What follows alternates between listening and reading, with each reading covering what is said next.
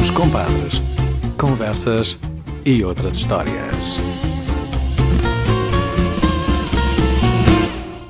Sejam então bem-vindos para, para a segunda edição do, dos uh, Compadres. Hoje temos uh, mais um convidado e convém também, nesta abertura da, desta, desta segunda edição, uh, referir que, que, recebemos alguns, algumas mensagens a, a, agradecer esta nossa, estas nossas conversas e a dizerem que, que, gostaram. Portanto, só temos que continuar no mesmo caminho e depois de termos tido o nosso, o nosso padrinho, a pessoa que apadrinhou esta, esta nossa iniciativa, que foi no caso o Presidente da Câmara Municipal de Samalicão, Hoje temos então uma, uma nova, um convidado novo, uma, no caso uma convidada, que eu diria, e vou-me vou arriscar, que é a nossa convidada mais gira de, de, dos compadres, não é? Uh, não, sei se, não sei se concordas comigo ou não, mas, uh, mas eu, eu acho que é, atrevo-me a, a, arriscar.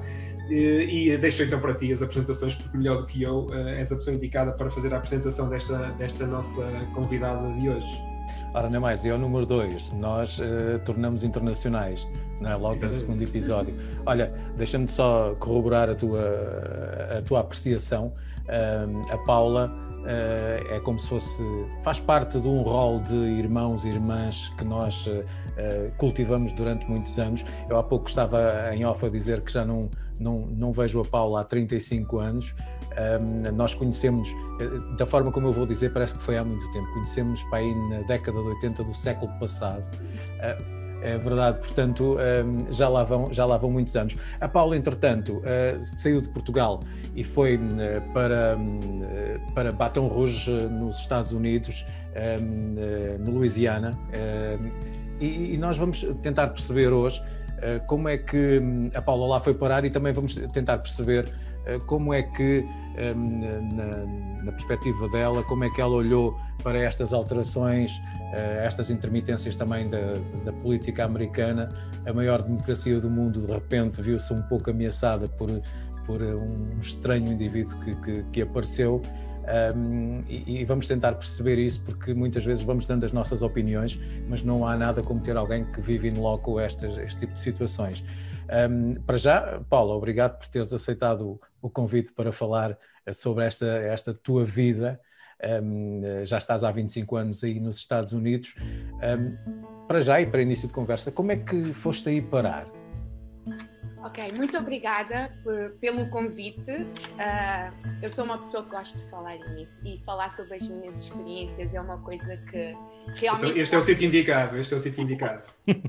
Exato. Uh, eu vou pedir desculpa logo a partida se sair alguma palavra em inglês.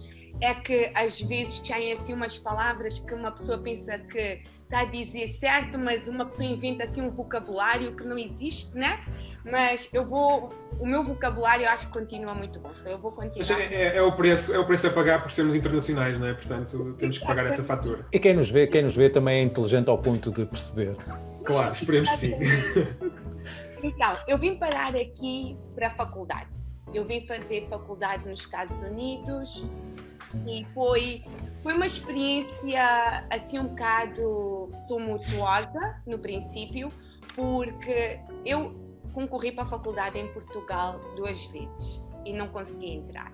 O sistema na altura de entrar para a faculdade em Portugal era uma coisa muito competitiva, não havia uh, muitas faculdades privadas, eu acho que no meu tempo, acho que não me lembro de nenhuma, acho que a faculdade católica, eu acho, mas foi, foi o que me fez vir para os Estados Unidos, foi vir fazer faculdade. Eu vim fazer, uh, eu quando vim para cá já era casada e tinha um filho de 4 anos. Então, uh, a minha vinda para os Estados Unidos foi diretamente da Europa para Baton Rouge, Louisiana eu nem sabia onde é que era a Louisiana. O meu marido teve que me mostrar o mapa e dizer que ficava no sul dos Estados Unidos, porque a minha única ideia de Estados Unidos era Nova York, eh, Los Angeles, cidades grandes. Quando eu aterrei aqui, é, eu perguntei ao Beto, eu perguntei, tu tens a certeza que nós aterramos nos Estados Unidos? Nós fomos parar numa cidadezinha qualquer do México. Aí ele olhou para mim e disse, de Deus. Rouge era assim um sítio super, super rural. Eu nunca vivi num, num sítio tão rural como, como Rouge e nunca me passou pela cabeça que tais sítios existissem nos Estados Unidos. Nunca me passou pela cabeça. Mas assim foi como nós viemos parar aqui fazer faculdade. E o mais interessante da minha experiência de faculdade foi que eu vim parar numa faculdade um, na altura que eu vim fazer em 1996 100% negra, que é Southern University in, in Baton Rouge. Sim, estas são, são as chamadas HBCUs, uh, não é? Que são especificamente para, para, para uh, negros. Uh, ainda se vai notando esse, esse tipo de, de diferenças? Muito, muito. E é uma coisa que os Afro-Americans eles fazem questão de manter. Porque é uma coisa que faz muito parte da cultura deles, faz parte da história deles e, e faz parte da, da, da mentalidade e daquilo que eles são. E é um bocado difícil para mim, que vim de Portugal, em que nós não, nós não temos essa, ou não tínhamos, acho que agora está tá, tá mais predominante essa coisa de somos africanos e somos negros, porque quando nós estávamos, quando nós chegamos a Portugal uh, com o nosso estatuto de, de refugiados, uh, nós tentamos nos integrar na sociedade portuguesa. E nós nunca, nunca estudamos em escolas separadas, nós nunca Uh, nós vivíamos em bairros separados, praticamente, mas nós nunca. Nós, nós tínhamos amigos brancos, amigos negros, nós nunca tivemos essa diferença. Ir para os Estados Unidos e ver literalmente essa diferença foi um, um choque um choque para mim.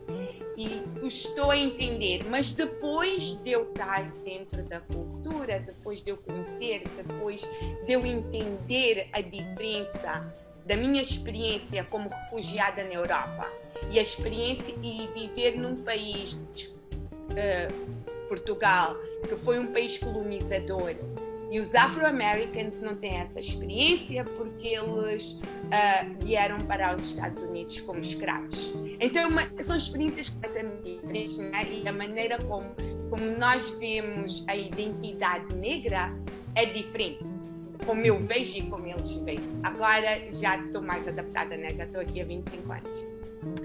Olha, tu, tu o Louisiana, tu, tu nota-se muito essa, essa é, essa situação marcadamente, até porque hum, a cultura africana prolifera hum, muito nesse, nesse, nesse, nesse espaço, mas ainda assim ainda, ainda vais notando alguns, alguns momentos de manifestação uh, mais uh, uh, rássica, acontece muito, e por outro lado há outros pontos dos Estados Unidos onde se nota ainda mais? Boa pergunta. O, o sul, tu vês muito, que é Louisiana, Alabama, Mississippi, Georgia. Uh, nós sofremos agora um, um fenómeno na Georgia com, com as eleições que ninguém estava à espera. Foi, é uma coisa que eleger dois senadores, um deles negro, dois democratas e um deles negro na Georgia, foi assim uma coisa que não se esperava. Nesses estados do sul, tu ainda vês muito, é muito predominante e, e, e não sei uh, daqui a quanto tempo é que vai é que vai acabar e vai levar muitos muitos anos. Uh, o meu marido ele é ele é africano, ele é mulato, ele é mais claro que eu. Quando eu cheguei aqui ele, as pessoas pensavam que ele era branco, então eu sempre tive muitos problemas na minha faculdade, quando ele viesse aqui ter comigo, porque os negros sempre diziam: És casada com um branco. Aí eu falava: Ai meu Deus, sou! Que desgraça! Então, quer dizer, ficava assim uma. ficava assim um clima meio estranho. Mas assim, opa, pelo amor de Deus. Então, na faculdade, uh, e as pessoas a conhecerem e a verem e cada vez que eu abria a boca viam que eu era estrangeira, né? Então eles diziam, ah, ok, it's because you're not from here. Oh, yeah, it's because I'm not from here. Yeah. Então, então uh, uh, mas agora é muito raro no Sul ver casais uh, inter, interraciais, né? mas aqui no Sul acho que vai ser muito complicado. Uhum. Uhum. Bruno. Costuma, costuma, costuma dizer-se que há um português em, em, todos os cantos do mundo. Geralmente, uma pessoa, quando vai viajar a algum sítio, encontra um português ou falar português com um brasileiro. Eh, há uma comunidade portuguesa aí no, no, no Louisiana ou, ou não? É mais nos grandes centros, digamos que Nova York, essas questões assim de mais conhecidas. Exatamente. Eu, quando cheguei aqui, em 96, tinha uma comunidade angolana, vou dizer, de 20 pessoas. Porquê? Porque Louisiana é um estado uh, petrolífero. É, é, tem muito petróleo e muito gás. As companhias petrolíferas grandes, como a Chevron, Exxon, Shell, estão aqui. Tem, tem um peso muito grande neste estado. E como Angola é um produtor e uma das maiores companhias em Angola é a Chevron, a Chevron mandou muitos, muitos trabalhadores da Chevron em Angola para virem estudar aqui, que tem uma, uma outra universidade aqui, que é a Louisiana State University, que é a LSU, que é uma universidade muito forte em petróleos. Então, quando eu cheguei aqui, tinha uma comunidade muito grande. Durante 10 anos vinham muitos angolanos estudar eh, para a Louisiana, mas depois, quando a crise bateu em Angola, afetou essa, essa uh, vinda de, de estudantes para, para cá. Neste momento, eu posso dizer que somos quatro famílias aqui. Uh, não, não há estudantes uh, aqui em Louisiana, somos famílias que os nossos filhos já nasceram aqui, já estão aqui, mas vindos de fora, não. Agora, grandes cidades como Nova York, meu filho mais velho neste momento vive em Nova York, ele é que me manda comida. Porque era isso, era, isso mesmo, era, era, isso mesmo que eu ia perguntar a seguir: é quando se quer matar saudades de casa, comer uma, uma nata, comer um polvo, comer alguma coisa tipicamente portuguesa, é difícil. Tem tudo então, Nova é York. Pois. Aqui não, aqui tem que vir as caixas de Nova York. Eu tenho, tenho o meu filho em Nova York, tenho uma amiga muito querida que, que está a viver em New Jersey, que eu não sei se o, se o Humberto se lembra da Ação, Ação uhum. Fortes. Ela está em Jersey, então eu tenho os, os, os amigos que estão nas grandes cidades normalmente é que têm pena de mim, porque eles dizem mesmo que eu vivo no Alentejo dos Estados Unidos. Olha, um, já, já, eh, já, lá vamos à, à, parte da, da, da, política e das oscilações políticas dos Estados Unidos, mas deixa-me só questionar, está cerca, tu, tu, tu viveste o, o, o, furacão Katrina também, eh, e tu, e, aliás, Baton Rouge acabou por, em termos, ter uma, uma explosão populacional, porque houve muita gente que, que, que, que veio. Como é que foram esses, esses dias? Foram, foram, pelo menos o que nos chegou aqui é que foram dramáticos.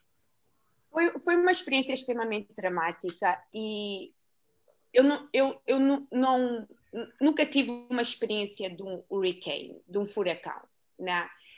E o primeiro que nós passamos em Baton Rouge foi antes do Katrina, que foi, não me lembro do nome, mas que foi uma coisa super leve. Disseram-nos: ai, vocês vão ficar em casa, uh, as faculdades fecharam, e foi uma coisa assim super leve. Foi, então foi o primeiro que nós passamos, foi uns anos, foi em 2003. Estou-me a tentar lembrar do nome, não, não me lembro, porque não foi marcante, não foi uma coisa marcante. Entretanto, quando o Katrina bateu, foi uma experiência extremamente terrível. Foi como se nós estivéssemos num, num campo de guerra. Foi literalmente como se nós estivéssemos num campo de guerra. Porque New Orleans fica a uma hora daqui. Uh, Baton Rouge é a capital do estado, mas New Orleans é a cidade mais, vou dizer, mais importante do estado. É a cidade mais conhecida, é a cidade com mais personalidade, é uma cidade com muita cultura, com muita gente, com muita diversidade. Uh, nós sempre dizemos que New Orleans é, é um país diferente. É um, não é Estados Unidos, uh, não é uma cidade de Louisiana, é uma coisa completamente diferente. Tanto que o aeroporto internacional está em New Orleans, não, não, não está em Baton Rouge. Mas voltando ao Katrina, foi, foi uma coisa muito, muito triste ver como a, a, o governo respondeu ao acidente, porque as pessoas ficaram completamente isoladas, como se fosse numa ilha, e, e, e, a, e a, resposta de ajuda demorou muito.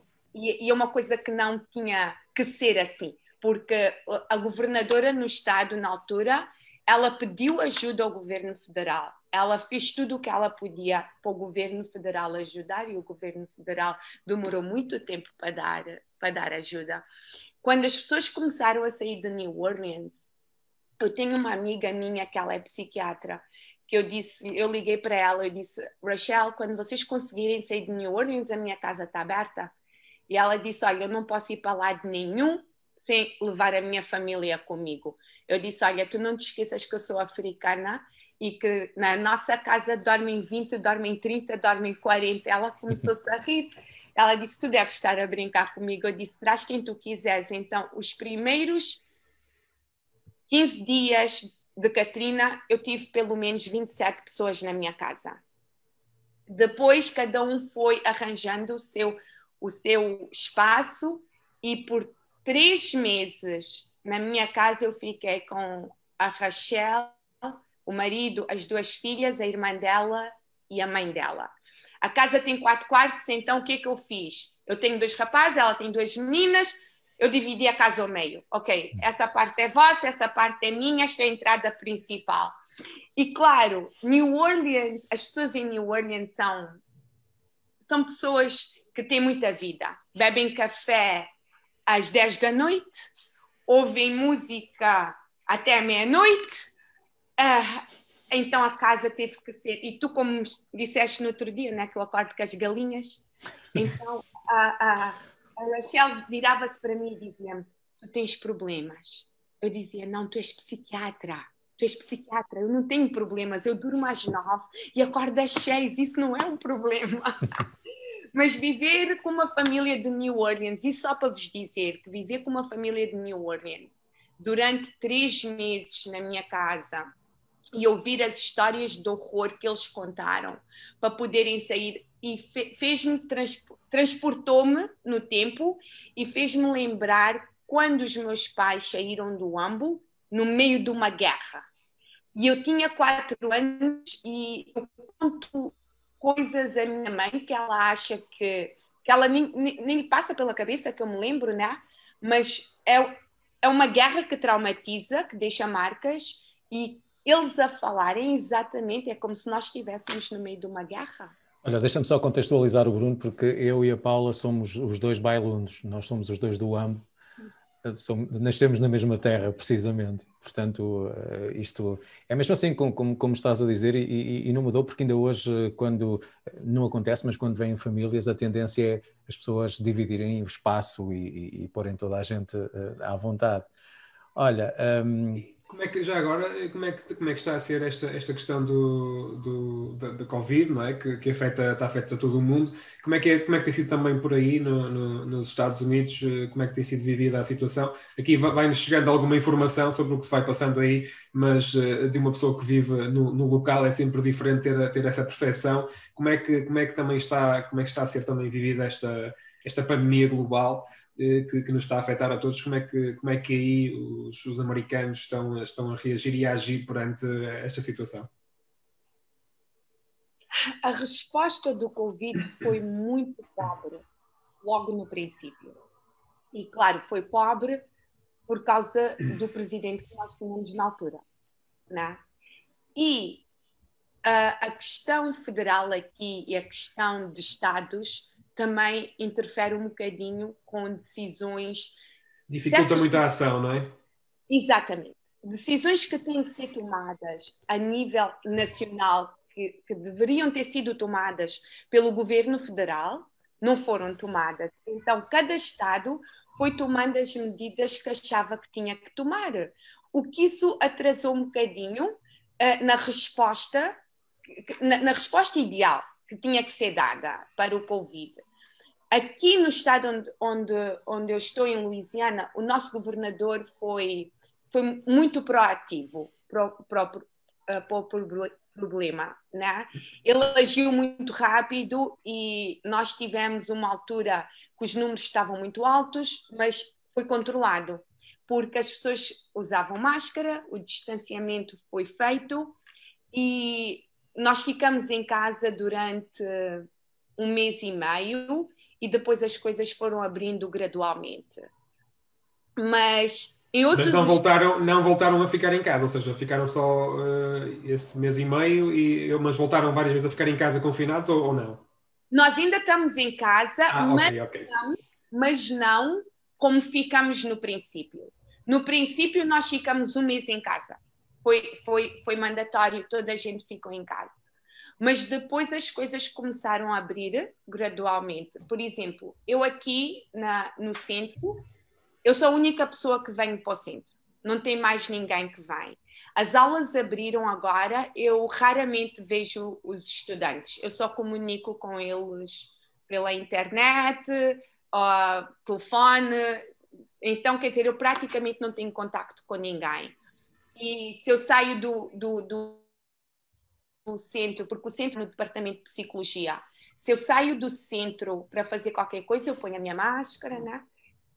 Agora, a questão da máscara a nível nacional foi vista como uma coisa muito negativa, mas porque a, a, a leadership que nós tínhamos antes não, não fez o que tinha que fazer. Se a, a, o governo Trump tivesse dito logo desde o princípio vamos usar a máscara, vamos manter o distanciamento, as pessoas tinham recebido a mensagem porque tinha vindo da liderança, né? Agora, quando começaram a fazer um combate à máscara, como se a máscara fosse uma coisa assim contra os direitos humanos, qualquer coisa assim do outro mundo, então as pessoas começaram a, a ter uma aversão à máscara. E isso causou muitos problemas, não é? Sim, mas nesta fase já toda a gente, imagino eu, que está consciencializada para o problema, não é? Ou não? Não. não. Infelizmente não. Porquê? Porque a, a, a, a semente da dúvida foi semeada e, e agora, para fazer as pessoas. Uh, os americanos têm uma coisa, têm um problema sério, que é o problema da liberdade. Tudo infringe na liberdade deles. O que eles não entendem é quando a liberdade de um começa ou, acaba, a liberdade do outro começa e acaba. Então, tu tens que respeitar, eu, para eu respeitar a tua liberdade, tu tens que respeitar a minha né? Então, se tu não usas a máscara, tu estás a pôr a minha vida em perigo, né? Então, essa parte aí que eles não, não vou dizer a maior parte, mas muitos deles não entendem. Então, às vezes é, é um processo uh, um bocado complicado tentar fazer um adulto entender se tu pões o cinto de segurança quando entras no carro, porque é obrigatório e é mandatório, qual é o teu problema usar uma máscara? Uhum. Então, é, é, é, um processo e vai demorar, vai demorar. E agora com, com, com a vacina vai ser outro processo, porque tem muita, muita controvérsia com a, com Não há a muitos vacina. negacionistas, não é? Exatamente, exatamente. É, eu há dias pus no, na minha página do Facebook o meu, o meu cartão de vacinas internacional que nós para viajarmos nós tínhamos que apanhar a vacina da febre amarela, da cólera. E, se, se, ninguém nunca perguntou o, qual é o ingrediente que está na vacina da febre amarela, ou as pessoas vão à farmácia, compram um, um Tylenol, ninguém sabe qual é a composição do Tylenol. Mas hoje em dia todo mundo quer ser médico, todo mundo quer saber qual é a composição da vacina, pelo amor de Deus.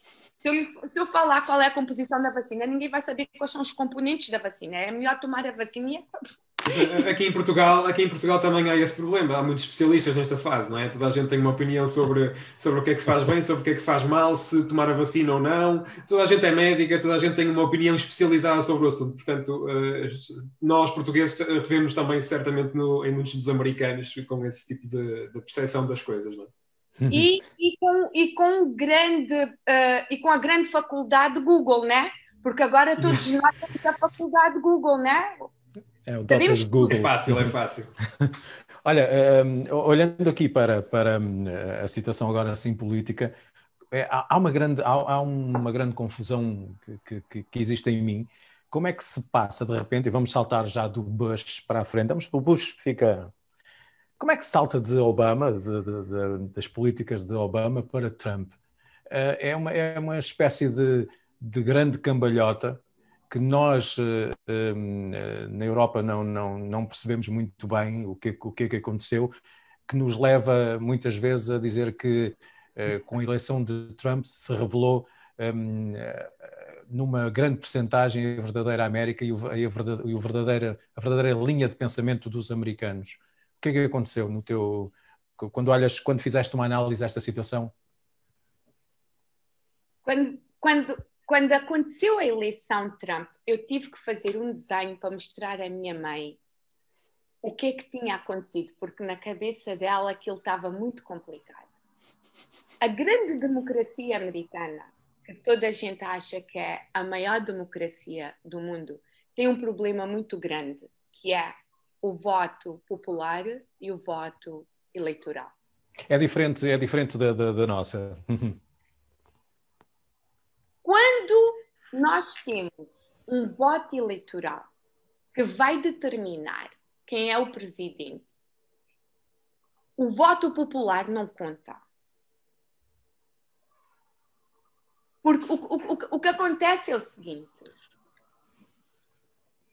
se, se tem mais estados. Bom, ok, Califórnia, Nova York, que são os estados mais populacionais, né? que são Estados democratas, 100% democratas. Mas se nós temos o, o, os 52 estados e desses 52 estados nós temos 10 estados que votam democrata e temos o resto dos estados que votam republicano, não interessa se houve mais pessoas que votaram democrata, o que conta é o número de estados que votaram. Hum, hum. Pois, é, ou seja, é, é uma estranha democracia, não é? É, é, uma, é uma democracia que não é uma democracia, é uma república. Essa confusão leva, leva, faz com que as pessoas acreditem que realmente estão a votar um, em alguém que vai ser o seu presidente e depois sai-lhe o voto ao contrário, não é? Para te dar um exemplo, eu, eu voto. Eu nunca fico em casa, eu voto. Mas eu estou num estado que é completamente vermelho, é red, é republicano 100%. Então, eu vou, eu vou votar, eu vou votar democrata, eu vou votar azul, mas eu sei que o meu estado nunca vai ser azul. Eu sei que este estado vai ser vermelho. E eu sei que quando começarem a contagem de votos por Estado, quando começarem a contar o, o, o voto eleitoral, Louisiana vai ser republicana. Espero uh, aqui gera uma, uma, uma, determinada, uma, uma certa confusão. Um, como, é que, como é que depois uh, se encara isto? Ou seja, tu, tu, as pessoas já têm noção disso mesmo, uh, apesar de votares noutra cor, sabes à partida que não há hipótese nenhuma. Uh, por outro lado, esta, esta confusão que foi gerada com, com, com esta situação de, de, por exemplo, Trump estar sempre a dizer que, que, não, que, que, que não perdeu as eleições, um, as pessoas. Lança-se esta confusão na cabeça das pessoas e muita gente não tem a noção ainda disso com, com todas estas, estas eleições, todos estes anos a, a, a votar? O, o, que acontece, o que acontece é o seguinte: as pessoas sabem exatamente como é que o processo funciona. Mas se nós voltarmos atrás na eleição de 2016 e nós formos ver os estados que deram, um, que deram um voto para o Trump, que, foram, que eram estados tradicionalmente democratas foram aqueles estados de cima, Pensilvânia, Michigan, o que eles chamavam de Blue Wall, uhum. né? Que o Trump chegou e o Trump conseguiu derrubar the Blue Wall. Então, foram aqueles estados que lhe deram uh, a presidência. Agora, em 2020, foram esses mesmos estados que lhe tiraram a presidência. Uhum. Foram esses mesmos estados que foram votar para o Biden. Porque esses estados, apesar de terem votado para o Trump, são estados que não são. São, são aqueles estados independentes, eles variam. Há aqueles estados que uma pessoa olha e diz: uh -uh. Nova York, Califórnia vão ser blue, blue, blue. Tem aqueles estados que são purple e tem aqueles estados que são red. Então, quando eles fazem campanha eleitoral, eles não se preocupam muito com os estados que já têm as cores determinadas, eles preocupam-se com os estados que são purple. Uhum. Então, são esses estados que lhes vão dar a presidência ou não. E que foi o que aconteceu em 2016 e que foi o que aconteceu agora em 2020. Que foram os mesmos estados que tiraram, uh, que fizeram com a Hillary perdesse, foram os mesmos estados que fizeram com que o Trump perdesse, exatamente igual. Ele perdeu exatamente pelo mesmo número e pelos mesmos estados que a Hillary perdeu. Ou seja, a Hillary teve mais votos, de, mais votos populares, mas depois uh, lá está a tal situação que, que, que, resolve de uma forma, de uma forma estranha. Olha, um, como é que tu, tu, tu, como é que tu como é que tu e, quem, quem, está contigo e quem foi assistindo às situações que foram acontecendo agora com, com no final da, da, da, derrota de Trump, como é que olham para uma situação do assalto eh, ao Capitólio e, e como, é, como é que se sentem? Como é que uma pessoa se sente nessa, nessa altura? Ehm, de alguma forma o pensamento retorna, ou seja, isto vai correr mal e vamos ter aqui um problema muito grande. É, é, é é, um, é, uma, coisa que parece que tu estás a viver num, num Twilight Zone. Porque nós já estávamos a ouvir, isto não aconteceu assim de um dia para o outro, né? Nós estávamos a ouvir que alguma coisa poderia acontecer no dia 6, quando os votos fossem para certificação, né? Mas nós ouvíamos e ah, não vai acontecer nada, não vai acontecer nada. Isso aí é mais um o Trump no Twitter, mais o Trump no Twitter, né? Eu estava aqui num treino na universidade e estava a ser um treino online. E uma colega minha, de manhã, quando, quando nós chegamos, ela disse-me assim: Paulo, isto vai correr mal. E eu virei para ela e disse: não vai correr nada mal, porque a certificação de voto é, é, um, é um procedimento, não é um. É o, final, é o final do processo, não é? Já é o final do processo, já. Exatamente. E ela disse: não, eles vão atacar. Eh, eu disse: mas quem é que vai atacar o quê? O, o Pence vai chegar lá, vai assinar aquilo, porque aquilo é uma formalidade. Eu a dizer para ela, é uma formalidade, aquilo não tem como o Pence dizer que não vai assinar, porque é simplesmente uma formalidade. E ela, mas eu não estou a falar da assinatura, eu estou a falar da manifestação. E é manifestação. E ela, sim, eles estão a organizar uma manifestação. Eu disse, ah, isso não vai dar nada. Eram, eram meio-dia, ela entra aqui a correr Paula, liga a CNN, liga a CNN. Eu, ó, oh, liguei a CNN. Eu estava, eu, eu simplesmente eu pensei que eu estava num país literalmente das bananas. Eu, eu, fiquei a olhar para a CNN, para aquelas imagens, e eu disse: isto não pode ser os Estados Unidos da América. Isto não. É, é que as imagens são tão surreais e, as, e os personagens que nós vimos nas imagens são tão surreais que primeiro eu pensei que tipo Obelix Asterix foi, foi a primeira coisa que me passou pela cabeça. E Game of Thrones? I said like these people are watching too much TV então, pularem as paredes a uma coisa assim, tipo, que nós só vimos em Game of Thrones. Ninguém... E o Capitólio, o Capitólio tem um, simbolo, um simbolismo grande, não é? Ou seja, é um local quase sagrado, não é? É um lugar sagrado. É um, é um sítio sagrado. É um sítio que nós, quando vamos visitar, é uma coisa com, muita, com muito respeito, é uma coisa que todos os americanos, que nós pensávamos, né? que todos os americanos viam o capital, a Casa Branca, é, é o símbolo dos Estados Unidos.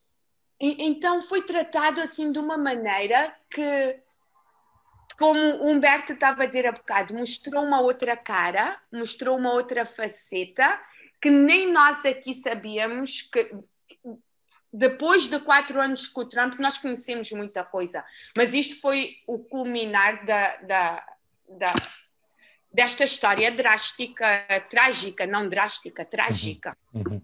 Olha, ah? esta situação, nós, nós ouvimos falar dos Proud Boys e companhia, uh, ouvimos falar deste, deste, há muitos anos que se ouvem falar destes grupos que se isolam, armam-se e vão fazendo umas espécies, espécies de, de, repúblicas deles próprios, mas depois vão saindo para fora. Vê-se muito isto, prolifera muito no, no, nos Estados Unidos.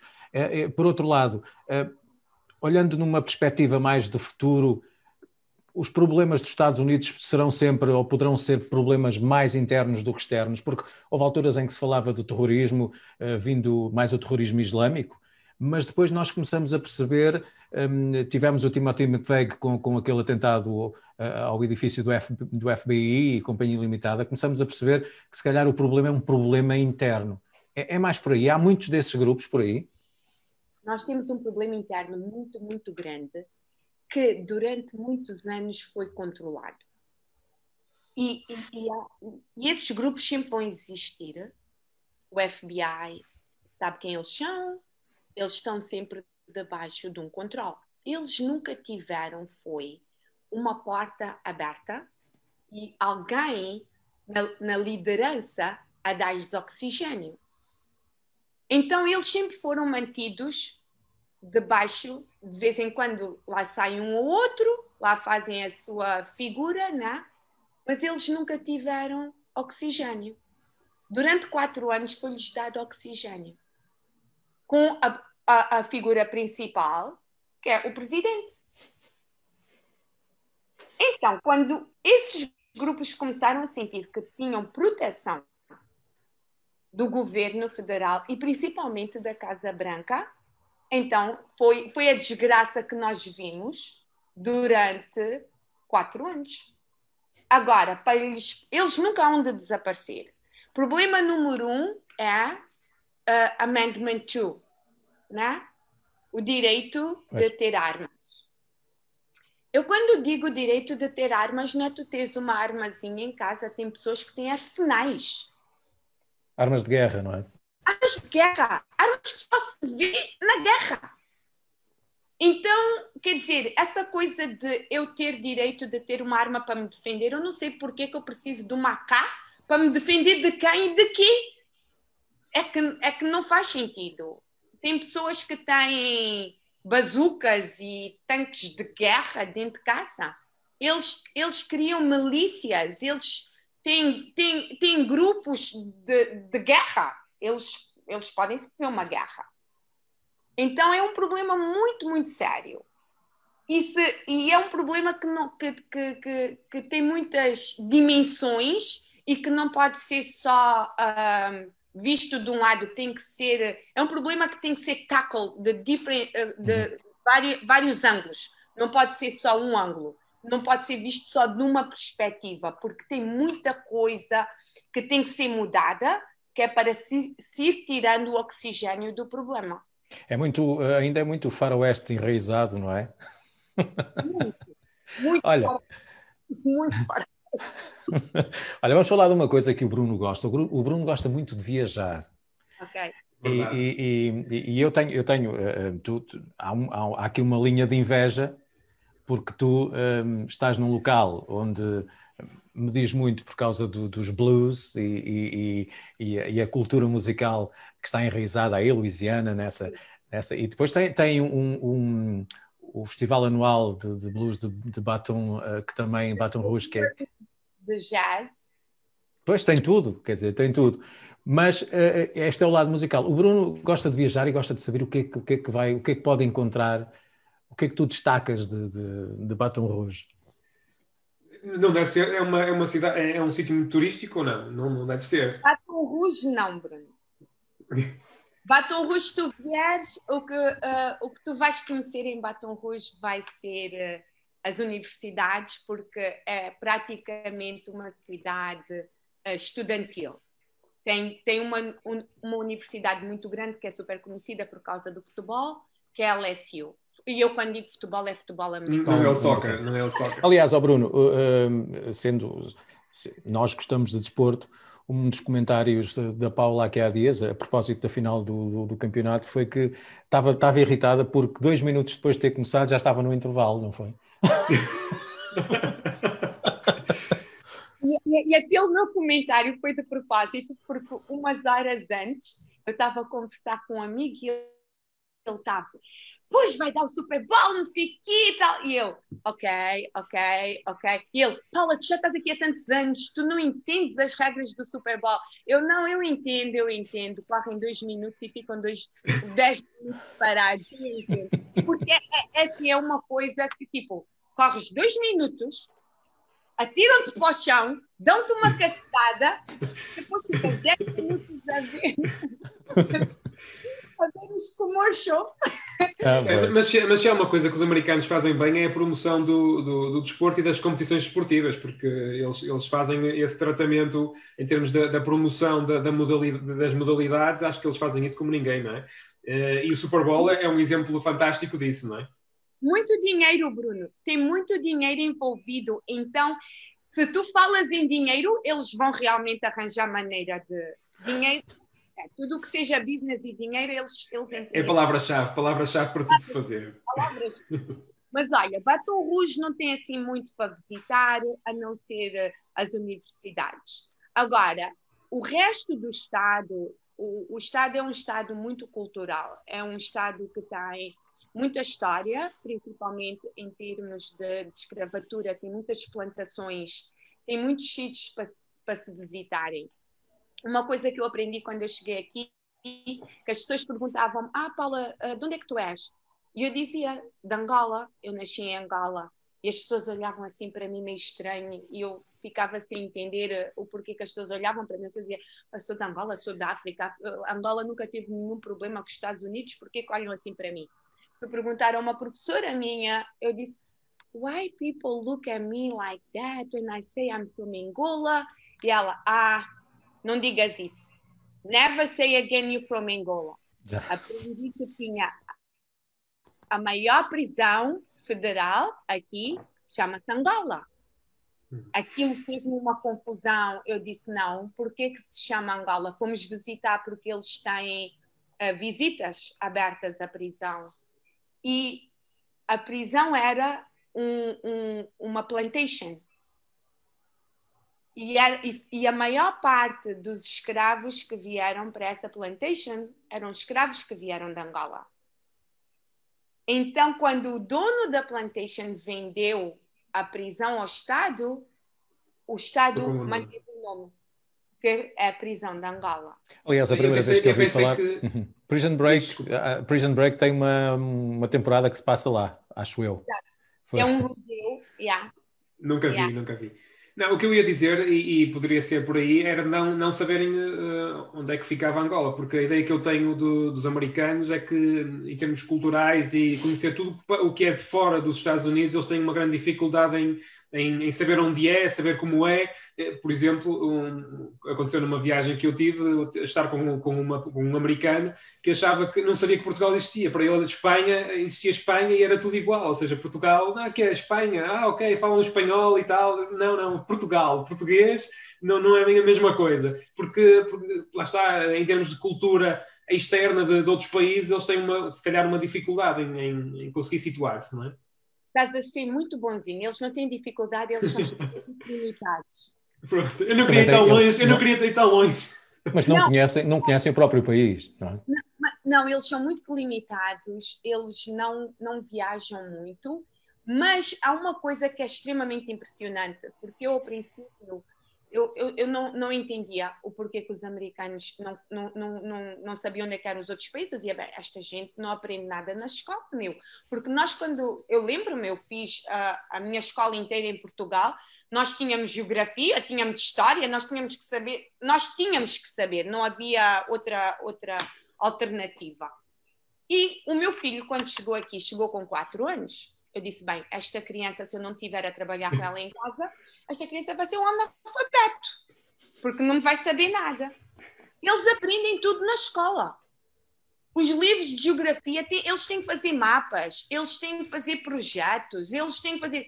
Eu acho que há um. um, há um são problema... seletivos, são seletivos. Muito seletivos. Têm uma memória muito seletiva quando acabam o liceu e entram para a faculdade e começam a fazer a vida deles. Eu acho que aquilo tudo que eles aprenderam no liceu simplesmente bate da e, e depois também tem aquele bocadinho da prepotência que somos o maior país do mundo. Sim, não, não interessa saber do resto, não interessa saber do resto. Nós somos os melhores e então o resto é resto. E quando tem, vamos voltar um bocadinho à política, quando tem pessoas na liderança que tipo dão oxigênio a essas ideias, pior ainda. Porque quando temos presidentes como Obama que viajam pelo mundo e mostram às pessoas não, tem outras culturas, vamos respeitar as outras culturas, vamos conhecer outras culturas, vamos abrir para outras culturas, então as pessoas ficam mais abertas, querem conhecer mais, querem ver mais, querem, querem aprender mais. Quando temos uma pessoa que diz não, vamos fechar tudo, o, o, o, México, ah, estamos assim invadidos pelos mexicanos, oh, pelo amor de Deus. Então, quer dizer. o, slogan, o slogan dizia logo tudo à partida, não é? Exato. Exato. Era quase o orgulho, orgulhosamente sós, não era? Exato. era quase orgulhosamente. Olha, uh, uh, fala de, de, de, estávamos a falar de, de turismo. Uh, uhum. há, há, agora nesta altura não, não, nem sei, quer dizer, estou a tirar às cegas, Uh, há o Mardi Gras, há, há o Carnaval. Uh, aí na zona ouvi dizer que uh, há um amigo meu, mas em Nova Orleans, que até os, até os funerais são festivos. O que, o que, tornam-se também alguns, alguns momentos de celebração. É, aliás, nós, nós na nossa cultura temos momentos de celebração no, no, nos funerais. mas há, há, esse lado também que é, que é, que é bastante festivo, não é? Há, há, às, às, festas, tu quando dizes que as pessoas bebem café às 10 da noite, uh, já estamos a apontar para, não é? Exatamente. New Orleans, olha, agora fizeste-me lembrar ontem, eu estava-me a preparar para um meeting, aí eu estava por datas e eu estava num Zoom meeting, aí eu disse, uh, então, será que toda a gente está disponível para dia 16? Todo mundo ficou assim a olhar, Paula, é Mardi Gras. E eu, oh, Mardi Gras. Yeah, é Mardi Gras, mas não, vai estar tudo fechado. Nós não vamos ter Mardi Gras porque está tudo fechado, mas a, a, a Holiday continua lá, né? Nós não trabalhamos segunda e terça. Mas são festas muito, muito tradicionais, é muita vida e é, é o pico das festas em New Orleans. Vêm pessoas de todo o mundo, é, é, um, é, é, uma, é um carnaval diferente do carnaval do Brasil, completamente diferente, mas é um carnaval muito famoso. É, e vêm pessoas. Este ano o Estado vai perder muito dinheiro porque não vamos ter. Não vamos, e, e voltando a um ano atrás, foi o principal foco de transmissão do Covid, foi o Mardi Gras do ano passado, né? Exato. Uhum. Este ano não temos Mardi Gras. Olha, Paula, tu tens, tens saudades de Portugal de, de alguma forma ou, ou já ou, ou hum, cortaste laços? Tiras a, a Paula de Portugal, mas não tiras Portugal da Paula. Ah, foi. eu vou todos os anos. Uhum. Eu todos os anos eu vou a Portugal e uh, eu nasci em Angola, eu, eu sou africana, mas eu saí de Angola quando eu tinha 4 anos e eu cresci em Portugal. Então, Portugal é o meu país. Eu saí de Portugal com 26 anos, vim para os Estados Unidos, mas to, todos os momentos importantes da minha vida, desde a minha adolescência, o meu casamento, o nascimento do meu filho, tudo foi em Portugal. Portugal é o meu país. Então, é, eu não vivo sem Portugal. Olha, eh, eh, há pouco o Bruno falava da comida. Mata as saudades de, de, de, de um funge, de uma moamba, matas saudades de um cozido à portuguesa, matas saudades disso tudo aí? Eu consigo mais facilmente fazer uma comida portuguesa, né? porque eu consigo encontrar bacalhau, que uh, as minhas primas, a minha família ri-se quando eu tiro fotografias, porque o bacalhau que eu encontro aqui é tão fininho, coitadinho, mas é bacalhau. É uma coisinha assim. Bacalhau da mas, Etiópia. Mas olha, eu, eu faço comida portuguesa lá, eu cozinho todos os dias. Eu sou uma pessoa que, apesar de eu viver aqui nos Estados Unidos, eu nunca me habituei a esse fast food, eu não acredito em fast food. Então, eu sou pessoa que chega em casa, eu saio do trabalho, eu chego a casa, eu cozinho, eu faço a minha massa com, com carne, com chouriço, eu encontro o chouriço português, atiro aí na massa, faço um arroz de atum com uma salada. O meu problema principal quando eu cheguei aqui é que eu entrava no supermercado, eu via assim um tomate lindo, maravilhoso, todo vermelhinho. Cheirava o tomate, não tinha cheiro nenhum. Eu dizia, meu Deus, mas como é que eu vou fazer um arroz de tomate se este tomate não cheira a nada, não sabe a nada? Mas com o tempo lá fui-me habituando. Agora, as comidas africanas eu encontro assim, uh, em certas lojas, eu encontro o óleo de palma, encontro a moamba, vou encontrando assim algumas coisas, mas quando eu preciso mesmo de alguma coisa em especial, mando vir de Nova York ou de Boston, de um outro sítio qualquer. Quem pode, pode, não é, Bruno? Olha, um carregamento, uh... um carregamentozinho para, para, para satisfazer os desejos. Olha, uh, uh, nós, nós queres, queres partilhar connosco alguma história que te venha assim à cabeça dos primeiros tempos aí? Uma, uma história engraçada? Uma história engraçada. Deves ter muitas. Mas... Tem muitas histórias engraçadas, mas o meu inglês, quando eu cheguei aos Estados Unidos, era zero. Eu acho que a única coisa que eu sabia dizer era Hello, what's your name? I love you. Eu acho que era, era o meu vocabulário. E quando nós chegamos aqui, a, a coisa mandatória era fazer o curso de inglês, né? Nós viemos fazer o curso de inglês antes de sermos admitidos na faculdade. No primeiro dia, depois de dois dias a viajar para os Estados Unidos, eu estava farta de comidas de aeroporto, eu queria uma comida, eu queria uma sopa, eu queria uma coisa. Comida, comida verdadeira. Eu virei para o meu marido e disse: Não me leves mais para McDonald's, por favor, que eu já não aguento. E ele: Ah, ok. O meu filho vê o Pizza Hut e go like: Ah, eu quero pizza. Eu disse: Não, Ivan, tu não queres pizza, tu queres sopa. Ele tinha quatro anos. O meu marido vira-se e diz: opá, não discutas com o miúdo, vamos ao Pizza Hut, eles podem ter sopa e podem ter pizza. Eu disse: oh, eu nunca vi sopa no Pizza Hut, mas entramos. Ele estava a dar atenção ao Ivan, eu não sabia como é que havia de perguntar se eles tinham sopa ou não. Peguei no meu dicionário, comecei a olhar para aquilo, disse: ok. Aí virei-me para o homem e disse: Do you have soap? Aí ele para mim ele olhou para mim, ele deu-me um sorriso todo, todo contente. Of course, right there! E apontou para a casa de banho. Eu olhei, eu disse não. Peguei outra vez no dicionário, no, soap. Aí ele disse, yes, ma'am, right there. Eu disse, não. Uma gaja chega aqui cansada, quer comer uma sopa e estão-lhe a mandar para a casa de banho. Estava-te a mandar, a mandar lamber sabão, como nós costumamos mandar aqui. Eu olhei para o Beto, eu disse, Beto, olha, eu não estou com paciência para aturar este gajo, meu. Ele, mas o que é que foi? Eu disse, eu estou-lhe a pedir uma sopa e ele está-me a mandar para a casa de banho. Paulo, o que é que tu estás a dizer? Eu estou-lhe a dizer que eu quero sopa. Ele, não, soup, não soap. Soap é sabão. Sup é assim, olha, nós temos exatamente como eu dizia, temos aqui um, um termo que é o vai lamber sabão, que é quando as, pessoas, quando, as, quando as pessoas estão a chatear. Olha, nós temos também eh, para os nossos convidados uma, uma questão uh, do, do livro das, das perguntas. Das perguntas. O, é o livro das perguntas, nunca se sabe o que sai, mas o Bruno, o Bruno trata disso. Ai, Ora então, temos o nosso livro das perguntas, eh, que tem algumas perguntas de caráter existencial e não só. E, eh, e costumamos fechar esta nossa, este, os compadres com, com uma pergunta ao, ao, convidado. Preciso, é preciso escolher um número de, entre 1 e 200 e depois a pergunta que sair eu irei fazer para, para a resposta. Eu não sei se isto vai dar certo, mas ok.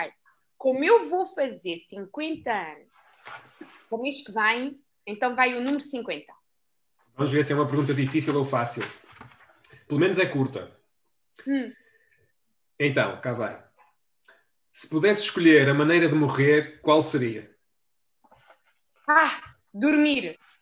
Acabava de, come de comer, jantar, um bom jantar, um vinho e para a cama e não acordar mais.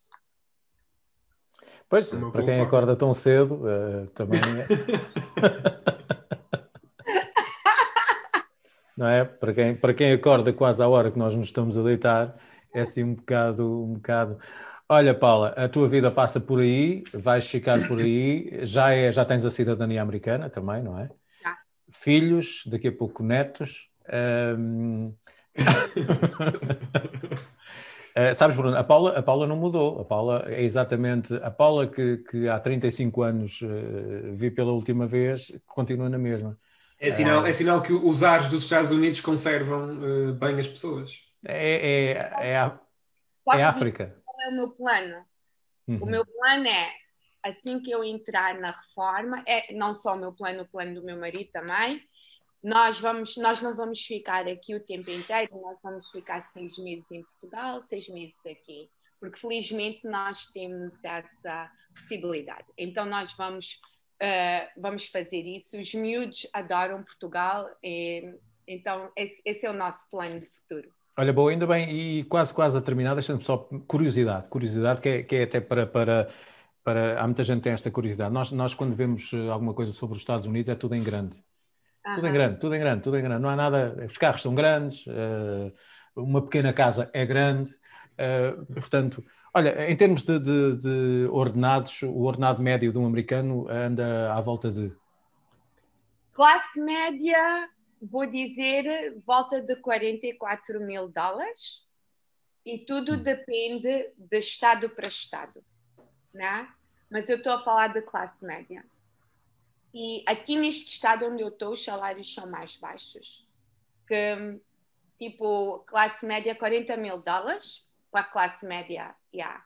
para estados mais tipo Nova York, pode começar a 45 mil dólares. Estou a falar ano, né? é assim que eles falam aqui, é por ano, 45 mil dólares por ano. Yeah. É, é classe média. Bom, temos que ir para os Estados Unidos, Bruno. É verdade, tentar a nossa sorte lá porque realmente vale mais a pena. É verdade, é verdade. Tudo tem que ser posto em perspectiva claro, claro. Né? Tipo, o salário, o salário e há 45 mil, mas depois o que é que vocês vão gastar? E depois a qualidade de vida. E tem muita coisa que tem que ser posta na balança. É tudo, é tudo em proporção, é tudo em proporção, não é? Eu, se, se alguém me dissesse nesta altura do campeonato e com a experiência que eu tenho, é que eu não seja agradecida pela experiência que eu tive de vir para os Estados Unidos. Eu sou agradecida, mas se eu tivesse que tomar essa decisão, sabendo tudo o que eu sei hoje, eu não sei se teria tomado a mesma decisão de, de ter ficado nos Estados Unidos. Mas uh, ficavas por cá ou tinhas outro ponto de. Teria vindo fazer a faculdade e teria ido logo embora para Portugal não uhum. teria ficado. Eu acho que em Portugal as pessoas têm uma qualidade de vida e uma maneira de estar que eu acho que é muito rica e é, e é, é um, não, não tem comparação, não tem comparação. É, eu acho que é preciso nós sairmos para darmos valor àquilo que nós temos. Como já estás quase numa reforma milionária, portanto não é por aí. Olha, Quero agradecer-te naturalmente o facto de teres aceitado este, este desafio para falar sobre essa tua aventura, essa tua, tua vida e espero que tudo corra pelo melhor e felicidades para ti e para os teus. Bruno. Cá nos voltamos a encontrar. Muito obrigado, foi um prazer falar com vocês. Uma viagem a Portugal muito rápida pelo Zoom. Uhum. Sem, comida, sem comida, mas interessante, não é? Mas interessante. Os compadres conversas e outras histórias.